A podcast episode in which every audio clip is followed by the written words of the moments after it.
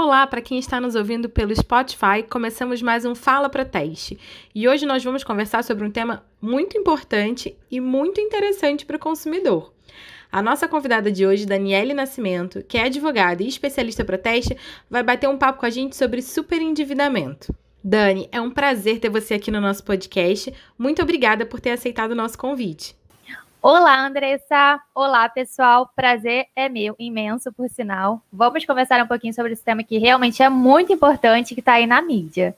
Bom, Dani, então vamos lá para a primeira pergunta. O que, que é o superendividamento e como o consumidor pode evitá-lo? Vamos sim, Andressa. O superendividamento é a impossibilidade global de o consumidor, pessoa física, leigo de boa fé, arcar com o pagamento das dívidas atuais e futuras sem comprometer o mínimo de sobrevivência. Então, o consumidor que tem dívidas vencidas e não pagas e que não tem nem expectativa de pagamento, sem comprometer a sobrevivência dele. É a situação que se encontra o consumidor que vê sua sobrevivência comprometida pelo fato de ele não ter condições de pagar nem as dívidas atuais nem as futuras. Então, consequentemente, não tem dinheiro e também não tem crédito no mercado, porque ele é visto como mal pagador. Na maioria das vezes já está com o CPF restrito. Dani, então o que, que o consumidor pode fazer para evitar esse superendividamento? Planejamento, Andressa. Planejamento é a palavra-chave. Há situações, logicamente, que o consumidor se vê nessa situação de superendividamento por fa fatos, situações alheias à sua vontade, como desemprego.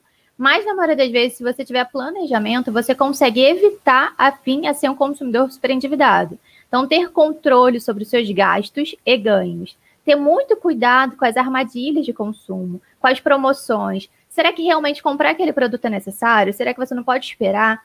Ter cuidado com créditos fáceis e créditos que trazem ilusões, como, por exemplo, cartão de crédito. Às vezes o consumidor tem um limite de 6 mil reais, mais uma renda de 2 mil reais. Então tem que ter muito cuidado, porque comprando todo mês parceladamente, no mês seguinte a fatura vai aumentando. Então, você pode chegar no momento que você não consegue mais pagar as suas dívidas e está superendividado. Verdade, Dani. Cartão de crédito é uma bomba. Se o consumidor não tiver a sua educação financeira ele regradinha, ele acaba virando uma bola de neve. Sem falar, Andressa, que os juros são elevadíssimos, então realmente temos que ter cuidado. Exatamente. E atualmente, o consumidor ele tem alguma proteção contra esse superendividamento? Infelizmente, não. Apesar de ser um tema, superendividamento, muito utilizado, o consumidor hoje não tem proteção específica. Na verdade, hoje, o credor pode cobrar a dívida à vista. Esse é o direito dele, é o que tem previsão na lei. Então, o consumidor que está superendividado, para sair dessa realidade, ele precisa parcelar as suas dívidas. E esse parcelamento ele não é facilitado, porque não tem lei no sentido de obrigar o credor a aceitar uma proposta de parcelamento. Então, o consumidor muitas das vezes não consegue renegociar. Ele quer até pagar, às vezes ele pode pagar, mas não no valor que o credor quer receber por mês. Entendi, Dani. Agora, uma outra dúvida. Se a renda que o consumidor tem, a mensal dele, já está comprometida, se ele já fez as dívidas dele e ele já tem a renda dele comprometida, quais são os passos mais seguros que ele pode tomar? Sem dúvida nenhuma, tentar a renegociação da dívida que entra naquele ponto que, infelizmente, não é facilitado pelo fato de não haver a obrigatoriedade. Não, o credor não tem que aceitar. Mas o consumidor tem que tentar, porque não adianta. Se a renda dele está comprometida, se ele tem dívida superior à renda dele mensal, a única forma de adequar, de sair dessa realidade, é pagar o que ele pode por mês. Então, ele tem vários cartões. Somando todos esses cartões, vai ultrapassar em muito a renda dele. Então, a forma de ficar adimplente com todas as operadoras de cartão é parcelar com cada uma delas em valor que possa todas serem pagas mensalmente. Até sobre essa questão da ausência né, de obrigatoriedade, que nós na Protege recebemos muitas reclamações, porque o consumidor se sente até ofendido, chateado. Ele quer pagar, mas ele não pode pagar tanto quanto a operadora do cartão quer.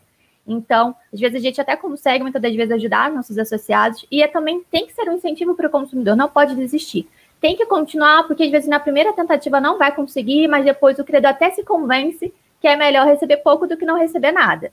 Então, é realmente parcelar, não tem outra saída. A não ser, logicamente, que ele consiga né, ter uma renda superior. Mas, infelizmente, até com a nossa realidade atual, isso é bem difícil. Verdade, Dani. Então, a dica do dia é tente renegociar suas dívidas. Independente do tamanho dela, é sempre bom você tentar colocar tudo em dia.